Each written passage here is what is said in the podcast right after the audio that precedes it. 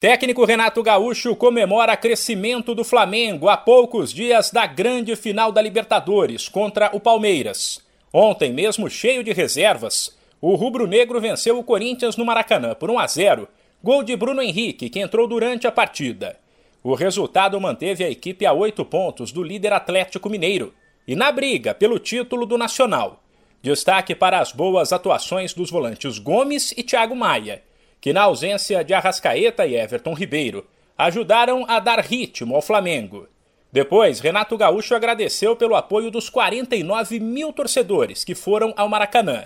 Disse que isso pesou na atuação do time e fará diferença também na decisão do dia 27. Essa energia da torcida hoje foi fundamental. Hoje a vitória é dela.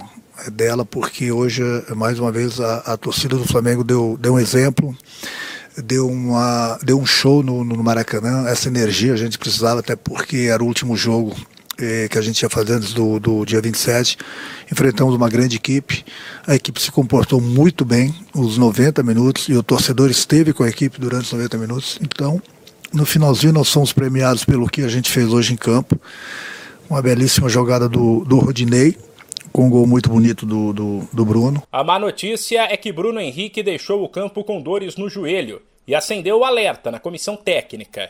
Sem informações conclusivas sobre o atacante, Renato falou sobre a situação dos atletas que já estavam no departamento médico em relação à final da Libertadores. A gente está fazendo de tudo para recuperar. Eu já vi falando isso há muito tempo, até porque é uma programação do próprio clube, dá ritmo de jogo para todo mundo é, estar com o maior número de jogadores à disposição para o próximo dia 27, sem esquecer do Campeonato Brasileiro. Os jogadores que estão entregues ao departamento médico estão saindo. O Felipe foi uma, uma prova hoje. E ainda falta o Arrascaeta e o, e o próprio Pedro. E o Caio, eu acredito que no dia a dia a gente vai avaliando, a gente vai conversando, vai soltando eles. A resposta, na verdade, quem dá se vai participar dos treinamentos e do jogo é o próprio jogador. Então, o departamento médico, preparação física, fisiologista, enfim, todo mundo.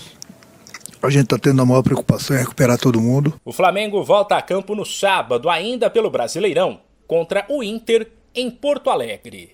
De São Paulo, Humberto Ferretti.